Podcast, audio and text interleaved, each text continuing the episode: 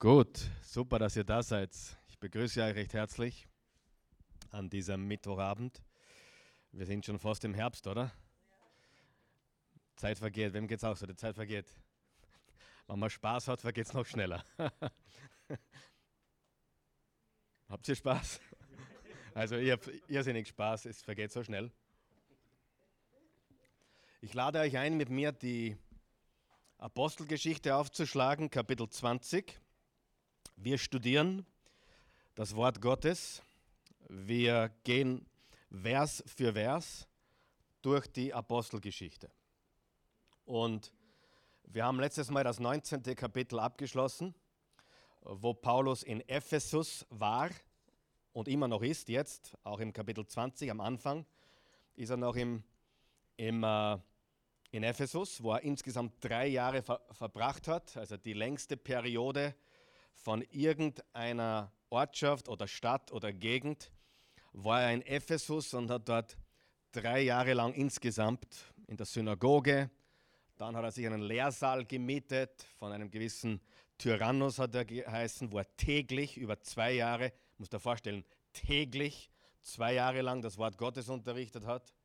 Wer hätte gern Professor Paulus gehört? Im Vorlesungssaal damals, in, in Ephesus. Das wäre was gewesen, oder? Und äh, zuerst haben sie ihn aus der Synagoge befördert und äh, dann hat er sich eben äh, umgeschaut nach anderen Möglichkeiten. Was den Vorteil hatte, in der Synagoge konnte er nur am Sabbat was sagen. Im äh, Lehrsaal war er dann täglich zwei Jahre unterwegs. Wir haben auch im Kapitel 19 über den Heiligen Geist gesprochen. Und ich, bevor wir heute zu diesem Kapitel 20 kommen, ich muss das einfach tun, ich will das einfach tun, möchte ich euch kurz möchte ich kurz einen, einen Ausflug machen. Wer liebt auch Ausflüge? Wer liebt biblische Ausflüge? Gehen wir zum Epheser Kapitel 3. Ich möchte euch kurz zeigen, was mir diese Woche, wirklich die letzten zwei Tage, wo ich unterwegs war, so, so eine Offenbarung geworden ist.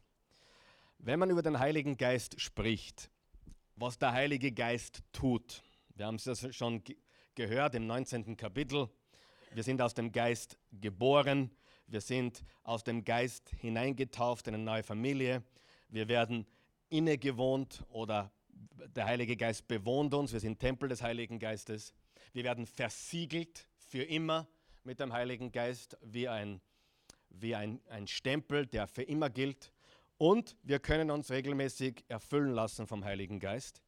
Aber wenn du mit Menschen sprichst, vor allem im charismatischen Lager oder im pfingstlichen Lager, eher charismatisches Lager, äh, dann assoziieren sie den Heiligen Geist immer mit Power, Kraft haben, Wunder, richtig? Wunder müssen geschehen, Kraft muss sein, etc. Und mir ist diese Woche, und ist alles okay, wir glauben an Wunder, wir glauben an die Kraft des Heiligen Geistes, wir, wir glauben, dass Gott äh, äh, gesund machen kann, dass er wirkt, absolut.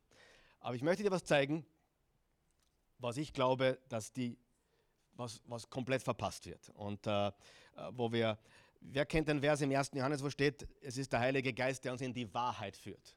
Er führt uns in die Wahrheit.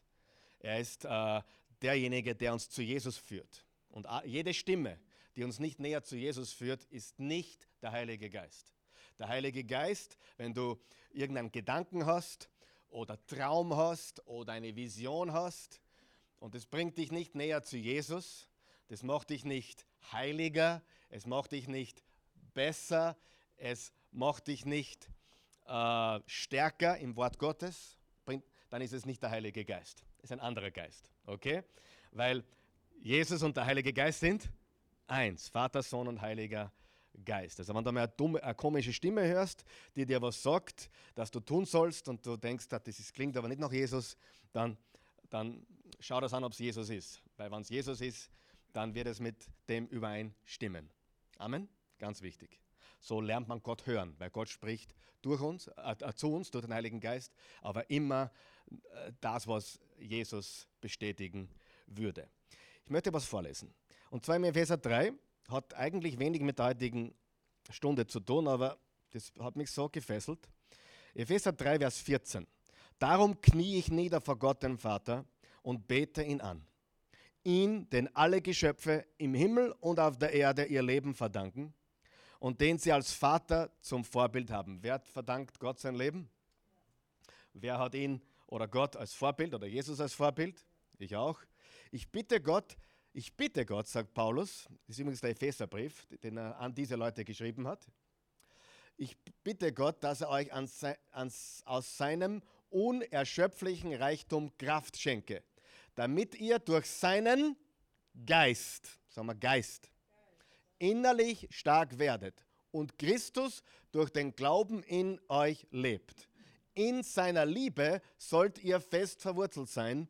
Auf sie sollt ihr bauen. Auf was sollten wir bauen? Auf die Liebe Gottes. Auf die Liebe Gottes sollten wir bauen. Denn nur so könnt ihr mit allen anderen Christen das ganze Ausmaß seiner Liebe erfahren, die wir doch mit unserem Verstand niemals fassen können. Dann wird diese göttliche Liebe euch immer mehr erfüllen. Zweimal das Wort Liebe. Seine Liebe erfahren und seine Liebe soll uns erfüllen. Wir erfahren seine Liebe und seine Liebe erfüllt uns. Gott aber kann viel mehr tun, als wir jemals von ihm erbitten oder uns auch nur vorstellen können. So groß ist seine Kraft, die in uns wirkt. Deshalb wollen wir ihn mit der ganzen Gemeinde durch Jesus Christus ewig und für alle Zeiten loben und preisen. Amen. Ich möchte euch was sagen, was ich sage das selten, aber ich sage es halt heute, weil es so ist. Was mir Gott diese Woche gezeigt hat, ist, der Heilige Geist will uns klar machen, wie sehr Gott uns liebt. Bist du felsenfest überzeugt, dass Gott dich liebt? Bist du felsenfest überzeugt davon, dass Jesus ganz narrisch auf dich ist? Verstehst du? Der Heilige Geist führt uns in die Wahrheit. Und der Heilige Geist hat die wunderbare Aufgabe, uns eine Sicherheit zu geben, dass wir geliebt sind. Das ist das größte Manko aller Christen. Weißt du, wie viele Christen in Angst leben? Christen in Angst leben, unsicher sind. Und der Heilige Geist sagt, ihr sollt das ganze Ausmaß seiner Liebe erfahren und die ganze Liebe Gottes soll euch erfüllen. Ja, wenn du vom Heiligen Geist hörst, denk an Kraft, ja. Denk an sein Wirken durch, durch Wunder oder Taten? Ja. Denk an Freude, denk an Frieden, denk an Freiheit, denk an Wahrheit. Er führt uns in die Wahrheit. Aber, oder nicht aber ist er blöd, und, äh, und ich glaube, seine Hauptaufgabe ist, dass, dass, dass wir nie vergessen, dass Gott uns liebt. Ja? Und wenn du eine Stimme hörst, die daran zweifelt, ist es nicht der Heilige Geist. Wenn du eine Stimme hörst, die, die, die, die, die dir Zweifel streut, äh, Gott ist nicht so begeistert von dir, dann sagst du ihm, das ist ja Blödsinn, der ist total begeistert von mir. Er ist nicht begeistert von dem, was ich gemacht habe, aber er ist begeistert von mir. Ich bin begeistert von meinen Kindern, von allen, immer. Aber ich bin nicht immer begeistert von dem, was sie tun. Und Gott liebt dich, egal was du, du tust, und er ist begeistert von dir, egal was du tust weil der Heilige Geist will, dass wir seine Liebe im ganzen Ausmaß erfahren und dass uns seine Liebe im ganzen Ausmaß erfüllt. Gott ist Liebe. Der Heilige Geist will uns sagen, Gott liebt dich, Gott liebt dich, Gott liebt dich, Gott liebt dich. Vergiss das nie. Okay? Das war die heutige Botschaft. Gute Nacht. Nein. Jetzt gehen wir zum Epheser Kapitel 2. Ah, Epheser Kapitel 20 gibt es nicht, aber Apostelgeschichte 20. Und da müssen wir uns heute ein bisschen anstrengen und wir wollen das nicht so lange hinausziehen. Was macht der Heilige Geist? Er gibt uns die Sicherheit, dass Gott uns liebt, bedingungslos. Okay, wir lesen das jetzt alles, nicht alles auf einmal, aber stückweise und kommentieren dann die Verse. Kapitel 20. Sind wir dort?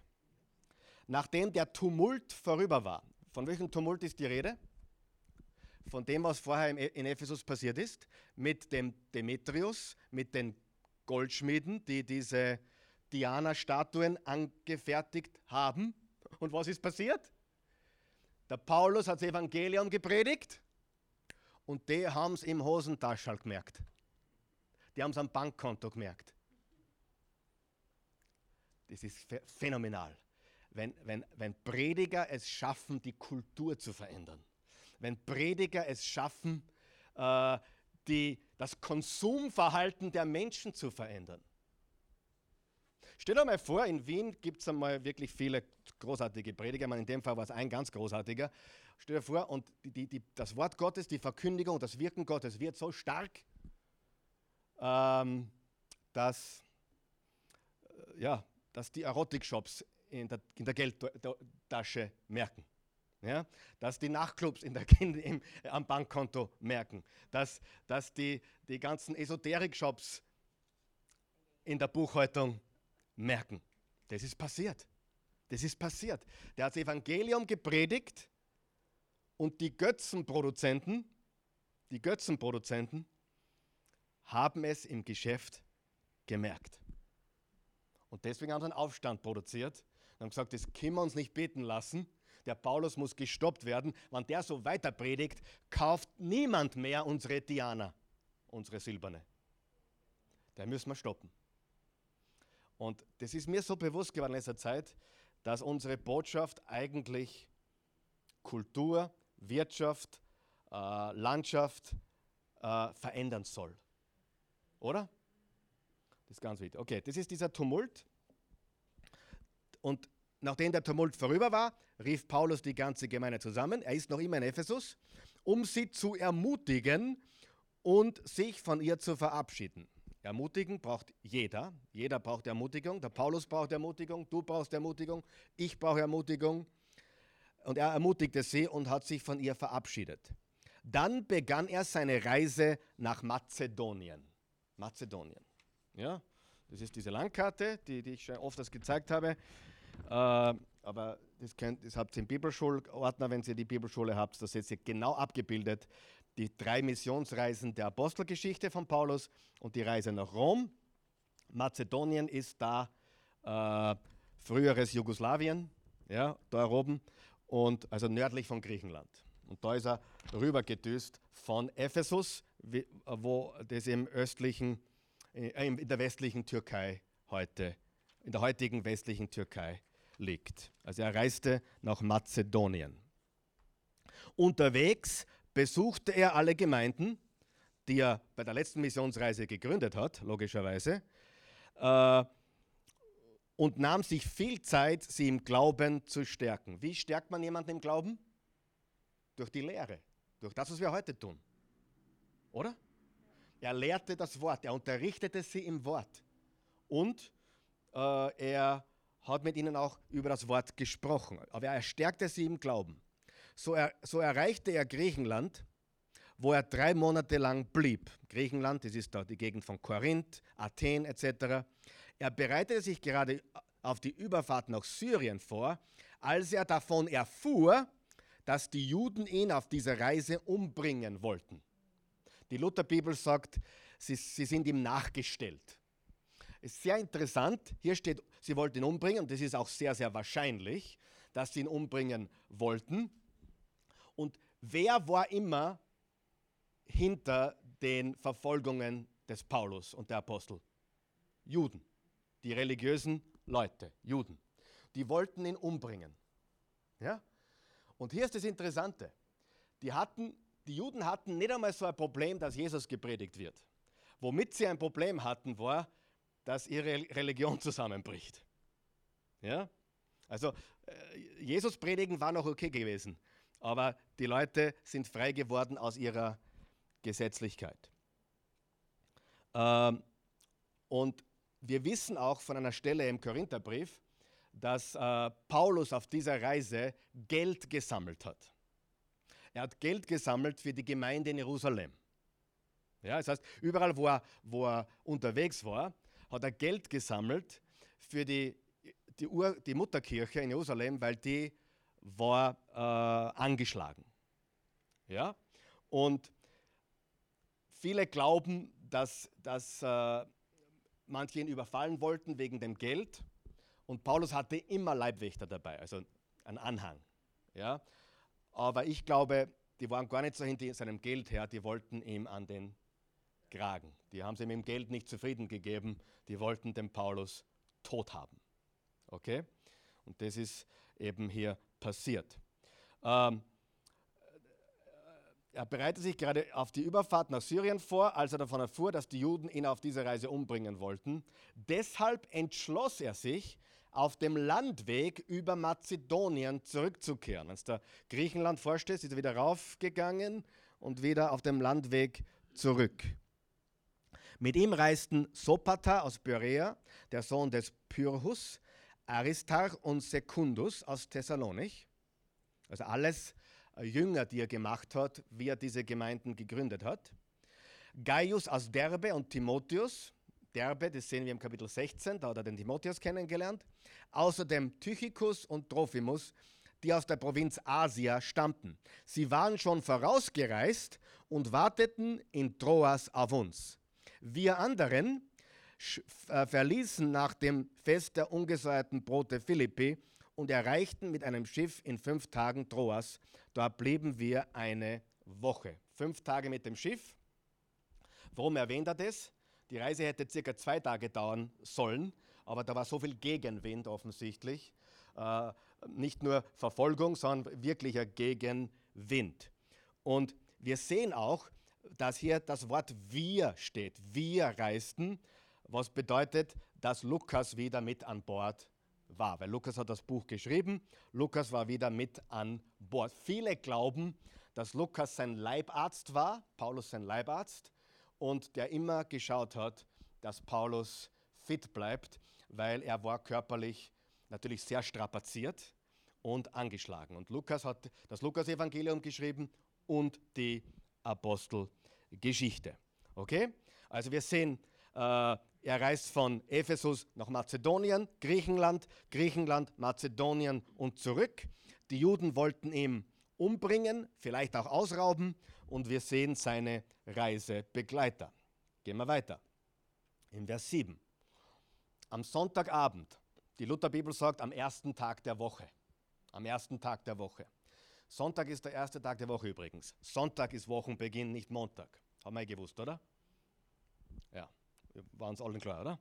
Äh, am Sonntagabend oder am ersten Tag der Woche kamen wir zusammen, um das Abendmahl zu feiern. Die Lutherbibel sagt Brot brechen. Wahrscheinlich haben sie gemeinsam gegessen und Abendmahl gefeiert. Das heißt sie haben das Wort gehört, haben äh, ein Mahl eingenommen und haben die Kommunion gefeiert, das Abendmahl gefeiert. Das war so üblich. Also am Sonntagabend, am ersten Tag der Woche, kamen wir zusammen, um das Abendmahl zu feiern und Paulus predigte. Die Predigt darf nie fehlen. Wer ist meiner Meinung? Danke. Weil er schon am nächsten Tag weiterreisen wollte, der war immer, immer, immer schon am nächsten Sprung. Nahm er sich viel Zeit und sprach bis Mitternacht. das, habt ihr es gelesen? Ihr glaubt, sie predigt lang. Der Raum im Obergeschoss, in dem wir uns befanden, das heißt, das war keine Synagoge, das war keine Kirche, in dem Sinne, das war ein Haus. Ein Haus. Und da haben sie sich getroffen und dieses Haus hatte offensichtlich auch mehrere Stockwerke. Der Raum im Obergemach, in dem wir uns befanden, war durch viele Öllampen erhellt. Viele Öllampen. Ein junger Mann, er hieß Eutychus, saß auf der Fensterbank. Bevor wir da weiterlesen, ganz wichtig. Es gibt ja diese Debatte, was mir gerade einfällt, es gibt diese Debatte Sabbat, also Samstag oder Sonntag, als der, der Tag im Neuen Testament, der, der heilige Tag, der Tag des Herrn. Äh, Im Neuen Testament, seit der Auferstehung, wird der Sonntag mehrmals und immer wieder als der Tag des Herrn bezeichnet. Erster Tag der Woche, Tag des Herrn. Warum? Weil es der Auferstehungstag ist. Ich habe wirklich darüber nachgedacht in Vorbereitung auf diese Botschaft. Ist der Sonntag der neue Sabbat? Was glaubst du, denke ich? Ich meine, was ich denke, ist ja wurscht, aber was glaubst du, ist meine Meinung? Nein. Nein. Ich glaube, es gibt gar keinen Sabbat mehr. Ich glaube, der Freitag ist gut, der Samstag ist gut, der Sonntag ist gut. Ist Jesus am Sonntag aufgestanden? Absolut. Aber gibt es heute für uns Christen einen Tag, an dem wir Gottesdienst feiern müssen? Nein, natürlich nicht. Es gibt diesen Sabbat nicht. Nur der Sabbat, wo die Juden äh, ihr, ihr Ding gemacht haben. Den gibt es nicht. Ich kenne Gemeinden, die haben am Freitagabend Gottesdienst, weil sie viele Krankenschwestern haben, die am Samstag und Sonntag nicht kommen können, haben sie einen eigenen Freitagabend Gottesdienst eingeführt, wo das gleiche gepredigt wird wie am Sonntag. Dann kenne ich Gemeinden, die am Samstagabend und Sonntagvormittag gleiche Botschaft, gleicher Gottesdienst, zwei verschiedene Zielgruppen, die halt äh, abgedeckt werden. Meiner Meinung nach ist Sonntag ein perfekter Tag, um Gottesdienst zu haben. Aber wenn es am Sonntag nicht geht, geht jeder andere Tag auch. Äh, das heißt, ich glaube nicht an einen neutestamentlichen Sabbat. Ich glaube, Sabbat der Juden ist und bleibt der Sabbat. Das ist der Sabbat. Der gilt aber für uns in der Form nicht, weil Jesus ihn erfüllt hat und weil wir durch den Glauben in diese Sabbatruhe eingetreten sind. So steht es im Hebräer Kapitel 4, glaube ich. Das heißt, wir sollten ein Sabbatleben haben, in Frieden und Freude und in ständiger Anbetung zu Gott. Aber es gibt keinen besonderen Tag, meiner Meinung nach, der, äh, wo man nur den Gottesdienst haben soll. Macht das Sinn? Ist das okay? Kennst du mit dem Leben? Okay, gut. Weil äh, wir, wir sind im neuen Bund und im neuen Bund äh, sind wir frei von diesen, also Jesus hat diese Dinge eben erfüllt. Okay? Gut. Also sie haben sich am Sonntagabend getroffen, am ersten Tag der Woche. Während der langen Predigt des Paulus wurde er vom Schlaf überwältigt. Der Eutychus. Wer weiß, was Eutychus bedeutet? Der Glückliche. es war nicht sein Glückstag. Oder doch? Das war sein Glückstag. Ja? Aber Eutychus heißt der Glückliche. Äh, Eutychus heißt Glück oder der Glückliche. Und bis Mitternacht. Warum so lange? Warum hat er so lange gepredigt? Hier steht, weil er am nächsten Tag weiterreisen wollte. Warum hat er zwei Jahre lang jeden Tag gepredigt in der, im Lehrsaal des Tyrannus? Glaubst du, dass er langweilig war? Weißt du, was ich glaube von ganzem Herzen? Die Leute waren hungrig danach. Die Leute wussten, wen sie vor sich haben und sie waren hungrig danach. Heute schauen die Leute schon nach 30 Minuten auf die Uhr. Wann ist er endlich fertig? Aber die, ich glaube, zum einen hat er natürlich viel zu sagen gehabt und damals konnte man äh, keine Videoaufzeichnungen machen oder eine Bibelschule online stellen oder sonst. Natürlich hat er alles geben müssen oder dürfen und sollen, was die Leute gebraucht haben. Und das hat mindestens fünf, sechs Stunden gedauert. Mindestens, wahrscheinlich sogar länger. Aber ich glaube, dass die Leute auch gesagt haben. Ich glaube, dass sie hungrig waren. Zwei Jahre lang, jeden Tag und hier bis Mitternacht oder bis nach Mitternacht. Und dieser Eutychus, vom Schlaf überwältigt, dabei er verlor er das Gleichgewicht. Jetzt wird es lustig. Ich meine, es wird lustig insofern, weil das ist ein Beispiel von jemandem, der während einer Predigt einschläft. Ich, ich, das steht in der Bibel, ich erfinde es nicht. Da schläft jemand während einer Predigt ein. Eutychus war ein junger Mann. Geschätzt wird vielleicht, dass er zwischen 7 und 15 war. Man weiß es nicht. Aber jung. Ein junger Bur. Also über den Eutychus könnte ich sicher zwei Stunden reden. Aber das geht sich heute nicht aus weil wir nicht bis Mitternacht da sein wollen.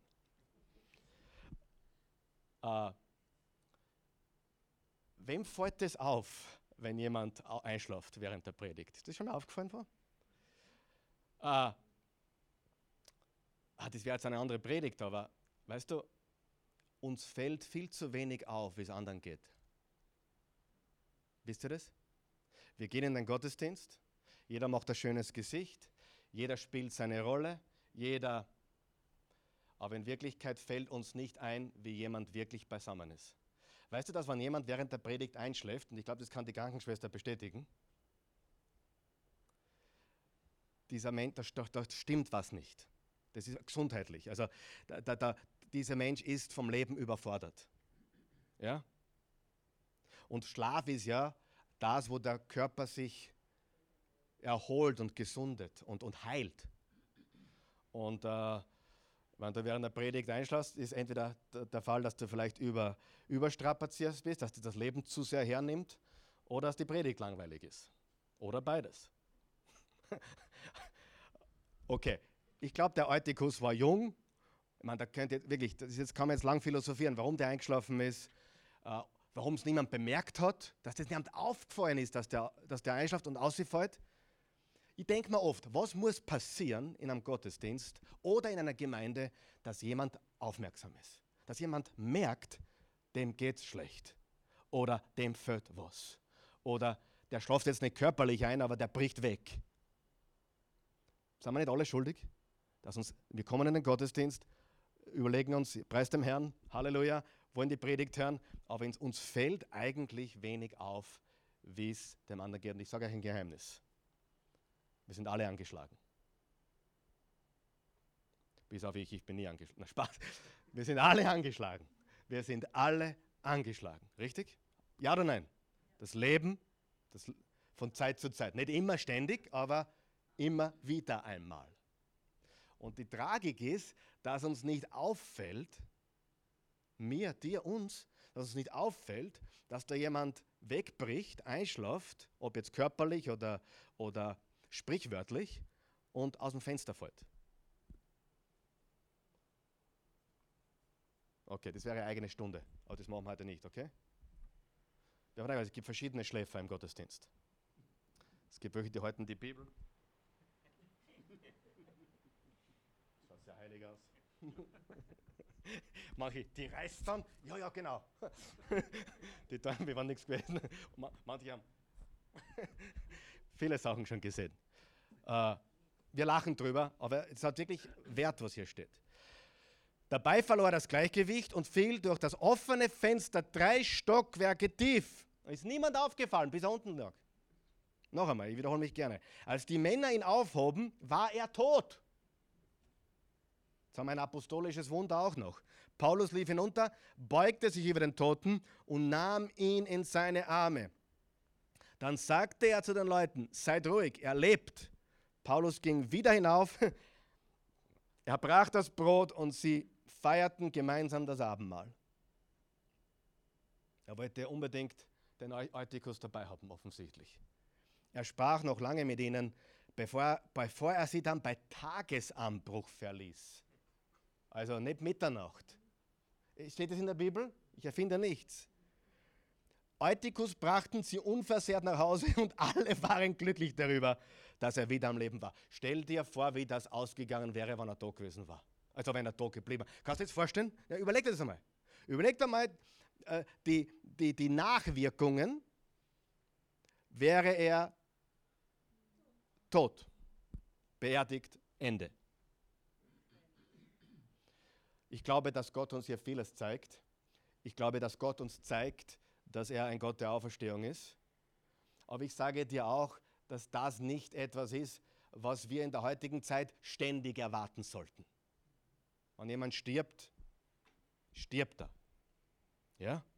Das ist nicht etwas, was wir ständig erwarten. Und ich, ich, ich beweise es dir jetzt. Darf ich das beweisen? Wer, wer hat schon mal jemanden im Gottesdienst schlafen gesehen? Wer hat selber schon geschlafen? Wer ist froh, dass er vom Gott nicht mit dem Tode bestraft wurde? Dieser Vers beweist, wer im Gottesdienst schlaf, wird mit dem Tod bestraft. Ich könnte jetzt eine Theologie draus machen. Ich, ohne, ohne weiteres. Man, man manche Prediger Sachen aus der Apostelgeschichte nehmen. Deswegen, letztes Kapitel 19, sie nahmen die Schweißtücher des Paulus und, und so weiter und legten sie auf die Kranken. Da gibt es Kirchen, die haben tatsächlich Tücher, habe ich ja erklärt, die le legen sie dann bei den Kranken. Ich bin nicht dagegen übrigens, aber ich glaube nicht, dass das eine Praxis ist oder Praktik ist, die man eins zu eins übernehmen soll oder auch nicht angedacht ist, sie zu übernehmen. Und Gott sei Dank ist das kein Beweis dafür, dass jeder, der im Gottesdienst einschläft, mit dem Tod bestraft wird. Obwohl ich als guter Prediger überzeugend das beweisen könnte. Verstehst du? Äh, wenn wir die Apostelgeschichte wollen, dann aber ganz, oder? Wer hat schon mal jemand sterben gesehen im Gottesdienst? Ich habe das einmal erlebt in Oberösterreich. Jemand ist während dem Gottesdienst von uns gegangen. Ja, natürlich war der Gottesdienst dann abgebrochen und, und, und, und die, die, die Rettung kam und, und ich glaube sogar die Polizei kam äh, etc. Ich habe das live miterlebt, war eine ältere Person, während der Predigt einfach gestorben. Ist auch nicht schlecht, oder? Ist doch super, sagen wir sie ehrlich. super. Ja, ich meine, es ist nicht angenehm für uns, äh, wenn wir da sitzen und weil das, dann ist der Gottesdienst einmal beendet in der Form, wie er war. Ist auch schwer, damit umzugehen, was, was tust du? Und die Nachrede war auch arg. Da haben dann Leute gesagt, bei dem sterben sie im Gottesdienst. Wirklich, es war arg. Bei dem sterben sie im Gottesdienst, hat jemand gesagt. Herrlich. Äh, aber Leute sterben halt. Also ich habe beides gesehen. Schläfer und Sterbende im Gottesdienst. Aber man kann daraus keine Theologie bauen. Man kann keine Theologie bauen, dass wenn jemand einschlaft, wird er mit dem Tod bestraft. Gott sei Dank. Aber man kann eine Theologie bauen, dass Gott ein Gott der Auferstehung ist. Und dass Gott ein Gott der neuen Anfänge ist. Und wir sehen hier ein gewaltiges apostolisches Wunder. Also ich weiß nicht, ob ich den Glauben dafür hätte, das zu machen. Ehrlich, ich bin ganz ehrlich zu euch. Darf ich ehrlich zu euch sein? Ich glaube nicht, dass ich den Glauben hätte. Aber Paulus hat das getan. Gut, damit haben wir das auch. Also, äh, was können wir von diesen Versen lernen? Äh, die gewaltige, gewaltige Power von Paulus, seine Lehrgabe, seine, sein Wirken äh, und dass Gott ein Gott der Auferstehung ist. Jetzt geht die Reise weiter im Vers 13. Wir anderen hatten inzwischen ein Schiff bestiegen und wurden nach Assos und waren nach Assos gesegelt. Jetzt pass auf, jetzt geht es weiter nach Assos. Das sind lauter so, so Städte darunter entlang der Küste. Kannst nachschauen. Und jetzt kommt was Interessantes. Paulus hatte darauf bestanden, bis dorthin zu Fuß zu gehen. Interessante Aussage.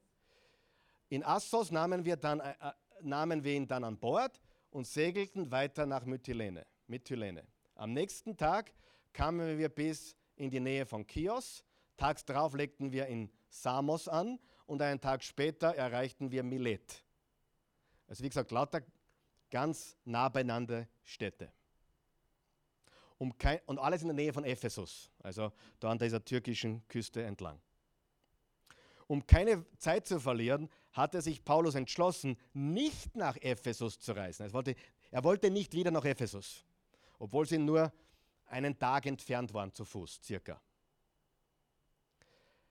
Wenn irgend möglich, wollte er nämlich zum Pfingstfest in Jerusalem sein. Er wollte dringend nach Jerusalem, da war er nämlich vier bis fünf Jahre nicht mehr. Warum wollte, warum wollte Paulus ein Stück zu Fuß gehen alleine?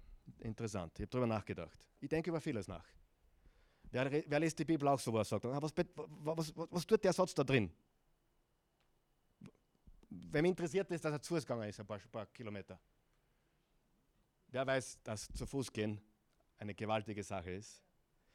Ich bin der persönlichen Überzeugung, dass Paulus Abstand brauchte, allein sein wollte und beten wollte. Und der wäre ein Geheimnis verraten, wenn du, du, du dir schwer mit dem Beten tust. Mir fällt Beten manchmal schwer, wem auch.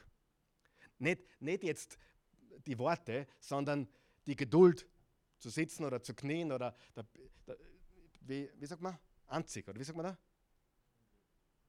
Wie heißt das? Unrund. Aber wenn ich, wenn ich spazieren gehe und bete oder manchmal geht da einer und ich gehe auf und ab beim, beim Gehen beten oder beim Beten gehen. Ist wurscht. Sollte ich beim Gehen beten oder beim Beten gehen? Völlig egal, beides. Kennst du den, wo, da, wo, da, wo jemand zum Pfarrer kommt und sagt, Pfarrer, darf ich beim Beten rauchen? sagt, na, soll das nicht. Dann sage ich, darf ich beim Rauchen beten? Ja. das geht. Also es ist so. Gut, also ich glaube, er wollte einfach ein Stück zu Fuß gehen und ganz einfach alleine sein, mit dem Herrn sein und ist eine ganz eine gewaltige Sache. Und ich sage dir, ich weiß aus Erfahrung, wenn du ständig Leute um dich hast, die ziehen alle. das vom, vom, Arbeit, von da, vom Arbeitsplatz, wenn du mit, mit, mit älteren Leuten, also mit, mit ja, jetzt habe ich verplappert, mit, mit, mit Leuten äh, arbeitest, die Hilfe brauchen oder, oder was auch immer. Der Werner wird es wissen, denke ich. Die Bernadette weiß es aus der Intensivstation. Das zieht, oder, Bernadette? Das zieht gewaltig. Da bist du dann, äh, die, die, die, ich, ich, weiß das auch, wie das ist. Und, äh, und da brauchst du dann Abstand, du brauchst Alleinzeit, du brauchst Ruhe, du brauchst Gebet. Und Paulus hat es in, inmitten seinem extremen Schedule, in seinem extremen Terminkalender, ohne, ohne Flugzeug, Bahn oder, oder sonst irgendetwas, Auto, hat er das wunderbar gemeistert. Das ist ja meines gewaltig, was der bewegt hat in der damaligen Zeit mit zu Fuß, Pferd und Schiff. Unge un un unglaublich. So, und jetzt kommen wir zu einer ganz, ganz wichtigen Passage. Äh, Vers 17. Jetzt, jetzt macht er folgendes: Er will nicht nach Ephesus, aber er sagt, er, er will die, die, Leute von, die wichtigsten Leute von Ephesus zu sich holen lassen. Das hat er getan. Okay? Ich zeige das auf der Landkarte kurz.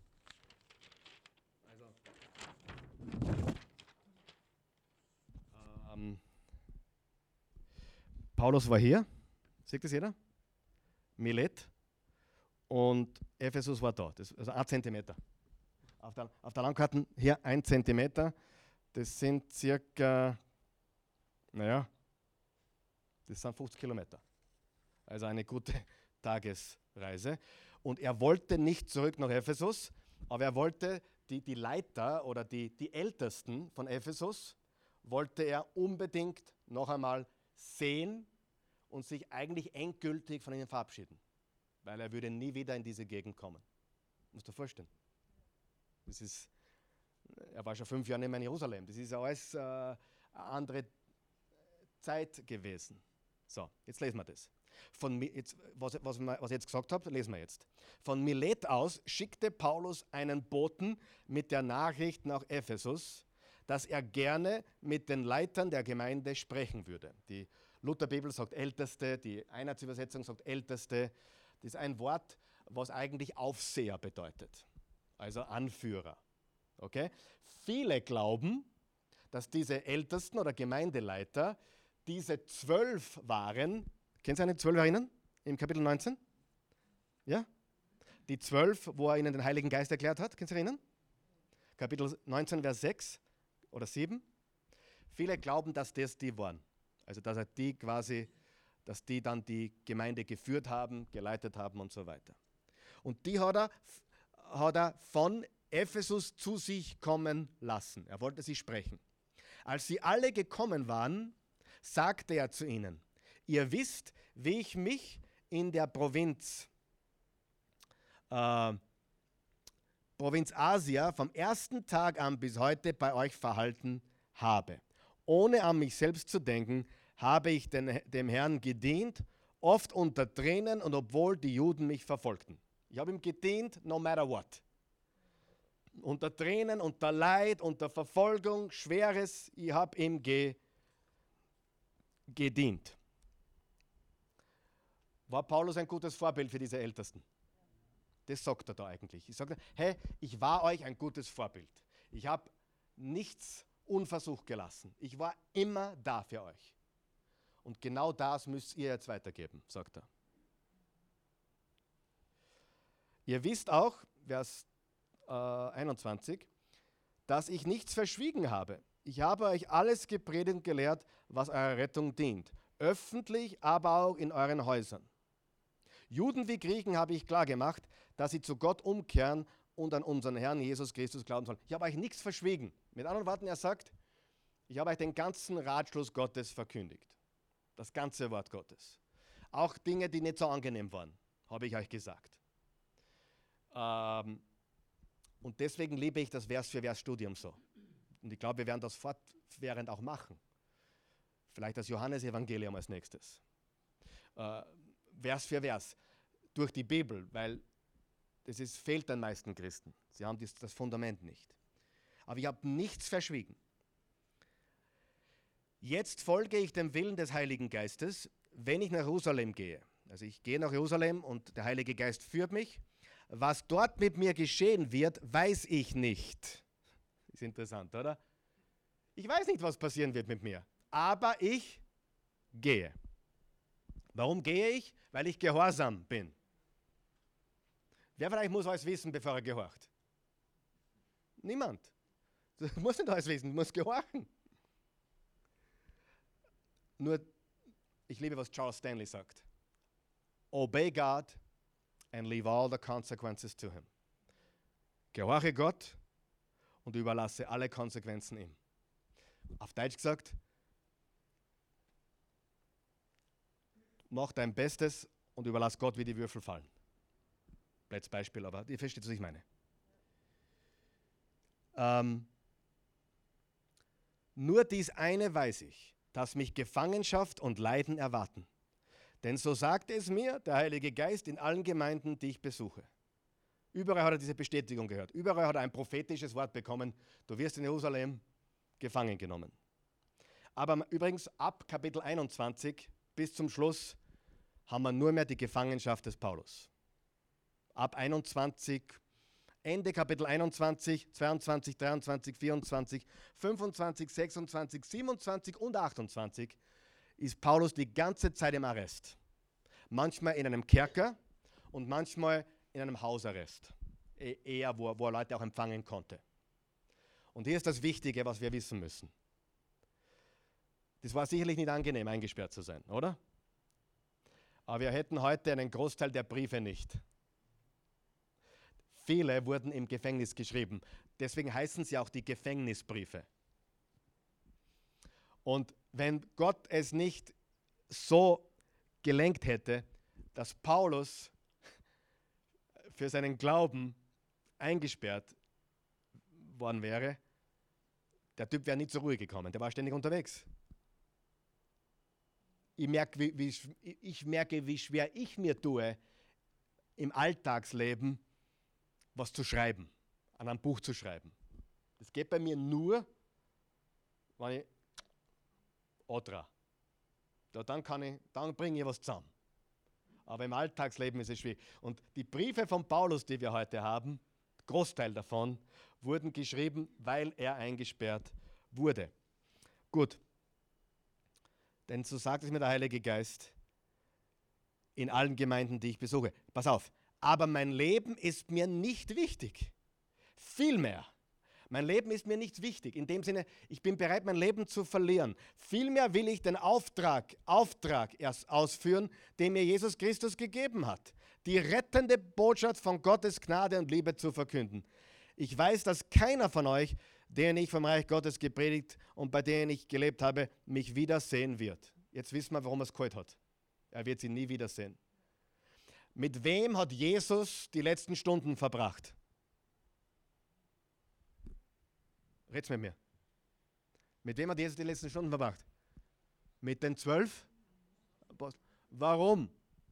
Weil das waren die, die das Werk fortführen sollten. Mit wem hat Paulus seine Zeit verbracht, die er nie wieder sehen würde? Wieder mit den wichtigsten 10, 12 Männern in Ephesus. Ja? Ähm, Ihr werdet mich nicht wiedersehen. Deshalb erkläre ich euch heute, ich bin nicht schuld daran, wenn einer von euch verloren geht, denn ich habe nichts verschwiegen, sondern euch den ganzen Plan Gottes zur Rettung der Welt verkündigt. Von jetzt an müsst ihr auf euch selbst achten.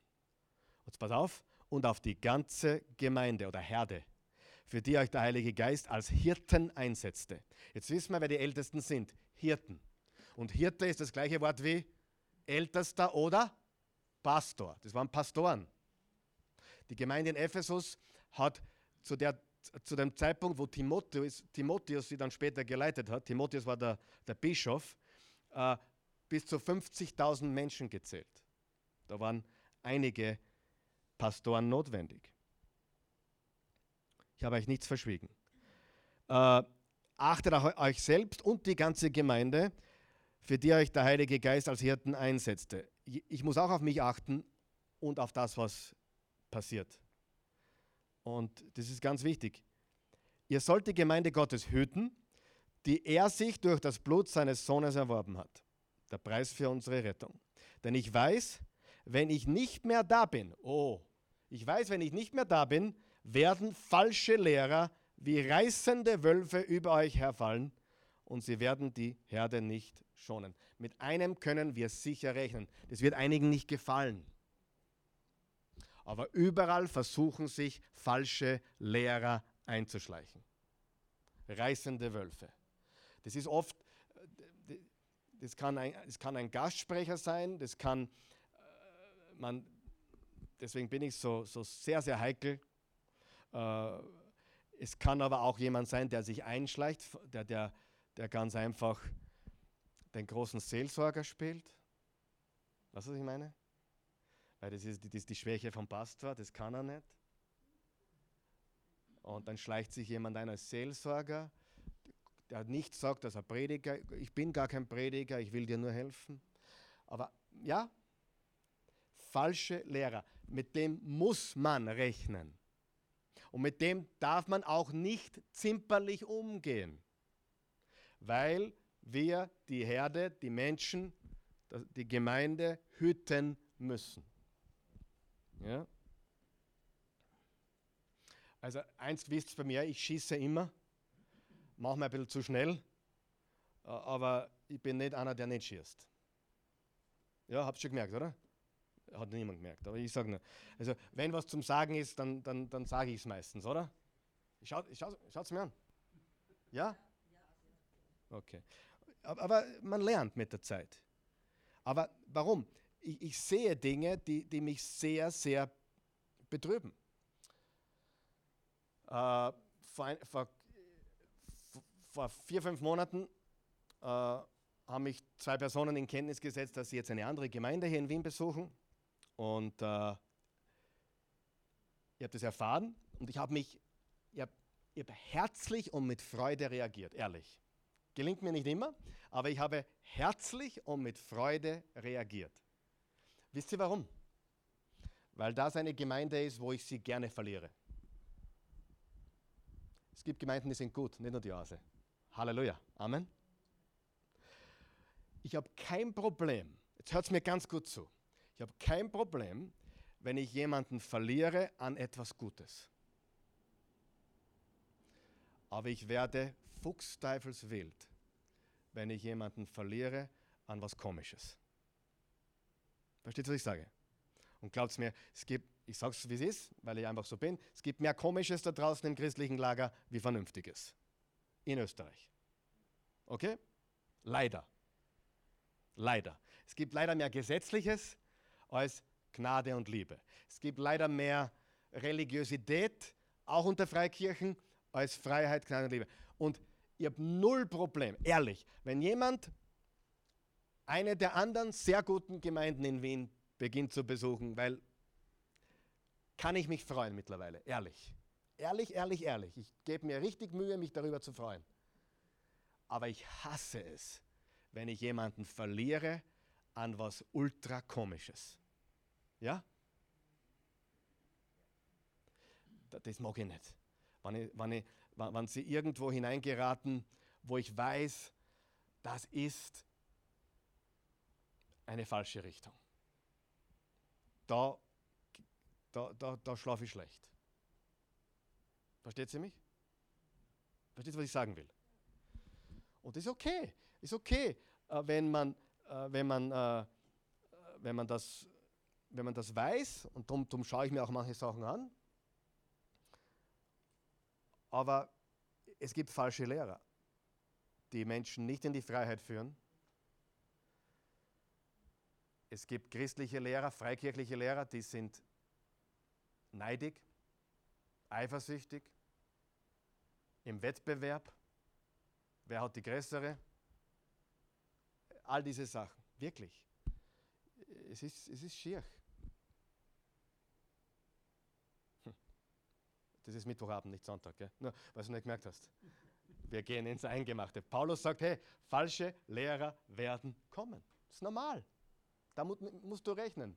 Sie können sich hier einschleichen. Natürlich, ich sage dir ganz ehrlich, äh, wenn, wenn, wenn, wenn, man, wenn, wenn es klar ist, dass man da keinen Raum hat, dann ist es natürlich schon im Vorfeld schwierig. Und darum haben wir auch dazu geschaut, dass, es, dass wir eine klare Linie hier haben.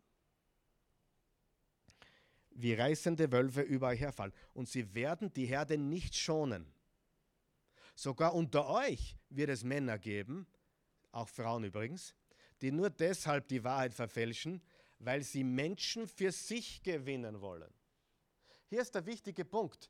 Willst du Menschen für dich gewinnen oder für Jesus? Und wenn ich Menschen für Jesus gewinne, dann freue ich mich. Ich weiß, dass unsere Bibelschule eigentlich nur, unter Anführungszeichen, nur etwas ist, wenn man, wenn man nicht zwei Jahre Zeit haben kann, wo man, wo man vielleicht zwei Jahre auf ein Bibelcollege geht, so wie ich es gemacht habe, wo du zwei Jahre nur studierst. Das können die meisten nicht, oder? Jetzt habe ich gerade wieder eine geschrieben, die, die Elisabeth, die in, die in, Kalifornien lebt und wenn sie in Österreich ist, kommt sie immer daher mit ihrer Mutter, die, die Läuferin, was du das kennst. Kennt die? Äh, auf Facebook heißt sie Elisabeth Austria, glaube ich. Äh, die wohnt in Kalifornien. Äh, äh interessante Geschichte. Wer, wer weiß, wovon ich rede? Ja, ja die, die war mit 17 Austauschschülerinnen in Amerika. Von Österreich in Amerika. Ist rein zufällig in eine christliche Familie aufgenommen worden. Da, also du kriegst also deine, deine, deine Austauscheltern und das waren Christen, die bibelgläubig, die am Sonntag und durch diese Familie, wo sie ein Jahr gelebt hat, ist sie gläubig geworden. Und ähm, ich weiß nicht, ob sie jetzt lange, nicht, wie lange sie in Amerika gelebt hat, das bin mir nicht sicher, aber dann hat sie uns gefunden, vor drei, vier, fünf Jahren. Drei Jahre vielleicht, drei, ich bin mir jetzt nicht sicher. Und da wurde ihr Glaube, sie ist seither nicht mehr in die Kirche gegangen, aber ihr Glaube, der mit 17 gelegt wurde, das Samenkorn, wurde hier wieder zum Leben erweckt. Jetzt ist sie wieder in Kalifornien, studiert Theologie, hat mir, hat mir geschrieben, welche Bibelschule oder welcher College oder welche Ausbildung ich empfehlen würde. Habe ihr ein paar Tipps gegeben. Unsere Bibelschule hat sie schon gekannt. Aber sie wollte den nächsten Schritt machen. Fulltime. Die will, die will Fulltime-Predigerin werden. Also Seelsorge, nicht, also im Dienst sein. Und ich freue mich, obwohl sie nicht da ist. Ich freue mich, dass sie woanders weitergeht. Warum? Weil es um Jesus geht, richtig? Und nicht, dass, dass ein Mensch einen Menschen für sich gewinnt. Und ich möchte, ich möchte mich immer herzlich freuen können, wenn jemand auf einem gesunden Weg weitergeht wegzieht, nach Amerika geht, Bibelstudium macht oder auch hier vielleicht eine Gemeinde besucht, die gesund ist, wo er gebraucht wird, wo er etc. Ja? Aber wenn Leute in falsche Hände bekommen, da wäre ich richtig zornig. Ja? Da, da denke ich mir, wie, wie, wie ein Vater, ja? wie ein Großvater, keine Ahnung, wie. Hm, hm, ist nicht gut, was du da machst, ist nicht gut. Ihr versteht es mich, oder? Nächster Satz. Seid also wachsam. Das steht übrigens oft in der Bibel, wisst ihr das? Seid wachsam? Oft. Das heißt, schlaf nicht. Eutikus. Der arme Eutikus, der Glückliche. Denkt daran, dass ich drei Jahre lang unermüdlich jeden von euch, von euch Tag und Nacht, manchmal sogar unter Tränen, den rechten Weg gewiesen habe. Und nun vertraue ich euch Gottes Gnade Gottes Schutz an und der Botschaft von seiner Gnade.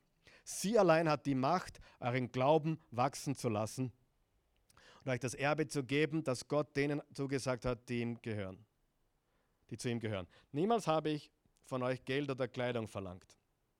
Ihr wisst selbst, dass ich den Lebensunterhalt für mich und meine Begleiter mit meinen eigenen Händen verdient habe. Was hat er gemacht? Zelte. Damit wollte ich euch zeigen, wie man arbeiten muss, um den Armen zu helfen und das zu erfüllen, was unser Herr Jesus selbst gesagt hat.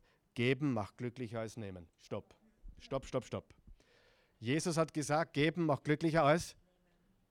Woher weiß das der Paulus? Ich habe das Evangelium, ich habe in Matthäus durchgelesen, in Markus durchgelesen, in Lukas durchgelesen, in Johannes durchgelesen. Ich habe keinen einzigen Satz gefunden, der, wo steht, es ist seliger äh, zu geben als zu nehmen. Was ist meine Antwort dazu? Na und? Glaubst du, Jesus hat mehr gesagt, als was in, der, in, in, der, in den Büchern steht? Viel mehr. Das zeigt uns wieder einmal, dass Jesus, dass Jesus viel gesagt hat, natürlich, und, und, und nicht alles geschrieben steht, erstens. Und zweitens einmal, geben macht glücklicher als nehmen. Stimmt es mit der Philosophie von Jesus überein?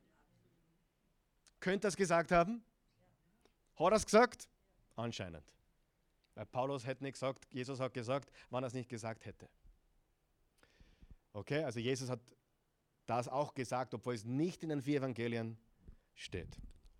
Und er hat gearbeitet. Darf ich kurz, ich habe heute am Anfang schon was gesagt über die, den Heiligen Geist und seine, dass uns versichert, dass, dass Gott uns liebt, das ist sein Job.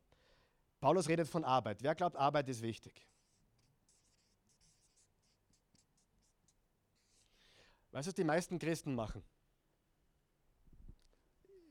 Glaub mir, ich weiß. Die meisten Christen haben ein Arbeitsleben und ein Glaubensleben. Was sage ich dazu? Pfui. Was sage ich dazu? Pfui. Wer, wer, wer weiß ja mein Leben? So, aber wirklich, die meisten Christen betrachten Arbeit als Arbeit und Glauben als Glauben.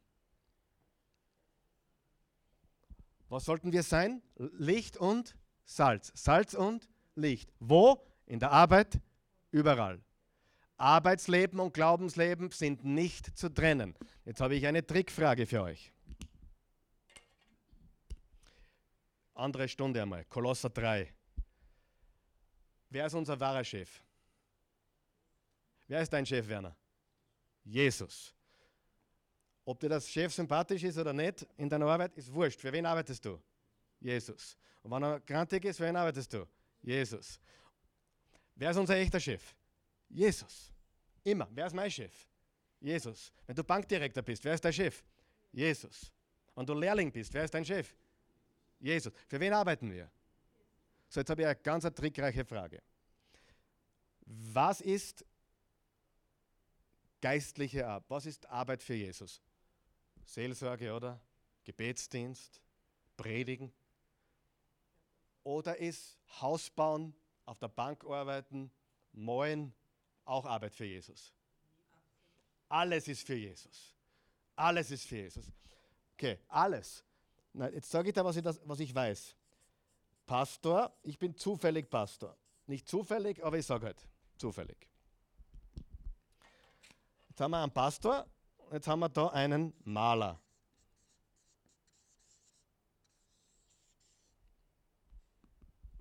Wer arbeitet für Jesus von diesen beiden? Wie viele? Beide. Beide? Was hat der Paulus gemacht? Er hat gepredigt und Zelte gemacht. Was war geistlicher? Beides. Richtige Antwort. Beides. Wer glaubt, dass unsere Arbeit spricht? Beides. Beides. Jetzt pass auf. Gibt es Maler, die für Jesus arbeiten? Die den, die den, die den Kunden, man, du, du bist schon in Pension schon seit 27 Jahren, gell? 17 Jahren? Na, schaust gut aus für deine bist ein Vorbild. Ich möchte auch so ausschauen mit, mit 67. So, der Maler arbeitet für Jesus. Wenn er es für Jesus tut, wenn er die Kunden so äh, bedient und beliefert und, und, und, und die Arbeit verrichtet, dass sie Jesus verherrlicht. Salz und Licht. Kann der Maler für Jesus arbeiten? Jetzt drehen wir den Spieß um. Gibt es Pastoren, die nicht für Jesus arbeiten?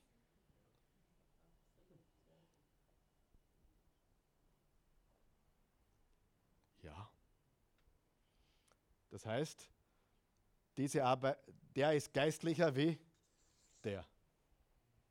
Wir müssen das aus unserem Kopf raus. Das Seelsorge ist geistliche Arbeit. Mission in Afrika ist geistliche Arbeit. Ist alles gut, wenn wir es für Jesus machen.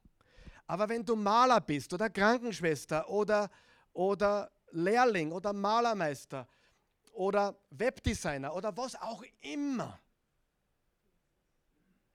wenn Jesus dein Boss ist, ist das geistlich. Ja? Warum sage ich das? Weil Paulus sagt, ich habe mit meinen Händen gearbeitet, meinen Lebensunterhalt verdient, damit wollte ich zeigen, wie man arbeiten muss, um den Armen zu helfen. Er hat also nicht nur für sich gearbeitet, sondern sogar gegeben, um, um das zu erfüllen, was Jesus selbst gesagt hat, geben macht glücklicher als nehmen. Der Typ war ein Vorbild. Der hat nicht kassiert für sein Predigen, obwohl ihr habt nichts dagegen, wenn ein Pastor ein Gehalt bekommt. Bitte nicht falsch verstehen. Ihr hättet nichts dagegen, wenn ich ans kriege. Nein, Spaß. Spaß. Ah, ah. Nein, habe nichts dagegen, aber ich finde, ich finde, das ist für mich das Vorbild. Für mich ist das das Vorbild, äh, aktiv zu sein, zu arbeiten und äh, aber ich kenne auch Pastoren, die verdienen recht gut in ihrer Gemeinde und das ist super. Ich, ich, freue mich für sie. Wenn es da ist, warum nicht? Wer von euch glaubt, wenn, wenn jemand eine gute Arbeit macht, soll er gutes Gehalt bekommen? Ja oder nein? Ja. Absolut, steht ihm zu. Spricht nichts dagegen. Ähm, aber Paulus hat gesagt, ich arbeite und ich gebe den Armen und ich will ein Vorbild sein. Es ist seliger zu geben als zu nehmen. Aber bitte lass uns aufhören mit diesem Glau Arbeitsleben, Glaubensleben, Trennung. Es ist alles eines, egal welche Arbeit du tust. Du brauchst jetzt keinen Druck haben, wenn ich, wenn ich noch geistlicher werden will, dann muss ich Prediger werden, dann muss ich Missionarin werden, dann muss ich Seelsorger werden. Überhaupt nicht. Du kannst dort, wo du bist, deinen Dienst für Jesus machen. Als Tischler, als Maler, als Zeltemacher, egal, als Krankenschwester. Gehen wir weiter. Drei Verse haben wir noch. Jetzt wird es jetzt wird's sehr emotional. Ähm, nun knieten alle nieder. Und Paulus betete mit ihnen. Sie küssten und umarmten Paulus zum Abschied und viele weinten. Laut. Weil er ihnen gesagt hatte, sie würden ihn nicht wiedersehen. Dann begleiteten sie ihn zum Schiff, hochemotional. Ihr geistlicher Vater, ihr Glaubensvater, der sie zu Jesus geführt hat, der ihnen alles beigebracht hat vom Wort Gottes. Sie werden ihn nie wieder sehen. Jetzt haben sie mit ihm gebetet, haben laut geweint. Und Paulus hat hier eben ganz spezifisch zu diesen zehn oder zwölf äh, Hirten gesprochen, um sie vorzubereiten auf die Zeit nach ihm. Okay? Ich möchte euch zum Abschluss noch ein persönliches Erlebnis von, von gestern Abend schildern. Ich war zwei Tage jetzt unterwegs. Ich war in, in Serbien, äh, in der wunderschönen Stadt Novi Sad und in Belgrad. Belgrad habe ich schon gekannt. Mir gefällt Novi Sad besser. Kann man übrigens gut und billig essen. Wirklich. Bitte? bisschen weit, aber ich kann es gut und billig essen.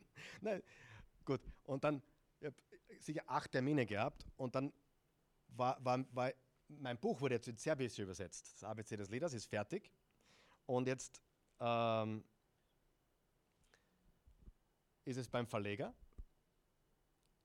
Ich, aber ich habe mich nicht für diesen Verleger entschieden. Ich habe mich jetzt für, für andere Richtungen entschieden. Und ich war bei dem dort. Und der spricht ein paar Brocken Deutsch. Ja, mehr als ein paar Brocken. Besser wie ich Serbisch, auf jeden Fall. Und ein paar Brocken Englisch und so haben wir uns unterhalten. Und, und er hat viel geredet. Und ich habe hab schon gern, und wir hatten noch einen Termin anschließend. Und ich habe gewusst, wenn der so weiterredet, dann wird es mit dem Termin nichts, mit dem nächsten. Und dann plötzlich hatte ich eine Idee. Ich frage ihn, ob er glaubt. Glaub, ob, er, ob er an Gott glaubt. Und Jesus sagt er. Glaubst du an Jesus? Ja. Also orthodox wahrscheinlich. Die sind ja sehr religiös in, in Serbien. Aber ja, ja, natürlich. Sag ich, weil ich, ich, wollt, ich, ich, war zum Gehen und ich musste irgendwie äh, einen Punkt machen. Sage ich, darf ich zum Abschluss noch mit Ihnen beten? Schaut er mich ganz entgeistert an. Wir sind gesessen. Steht auf. So, stehe ich auf. Und dann habe ich einfach gebetet. Und der Bojan war mit mir als Übersetzer. Bojan kennt sie, oder? In Tetschko. Bojan, der, der, der, der, war eigentlich mein Dolmetscher. Und, und der Bojan steht auf und dann stehen wir zu dritt so, links, rechts, in seinem Büro. Und ich bete, guter Gott, ich danke dir für den Miroslav. Danke dir für diesen Ort. Erfülle mit deiner Liebe und deiner Gnade, deinem Erbarmen. Segne diesen Ort und lass ihn dich ganz tief und fest kennenlernen, Jesus. Lass ihn nie wieder los in Jesu Namen. Amen. Der Boyan hat mich heute voller Begeisterung angerufen, hat gesagt, dieser Mann wird dich nie wieder vergessen. Und, und es war, ich, ich, ich habe einen Ausweg gesucht. Ich wollte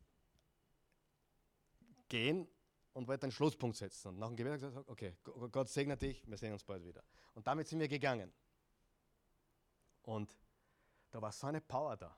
Es war so eine Power in diesem Raum. Selten so eine Power gespürt. Und ähm,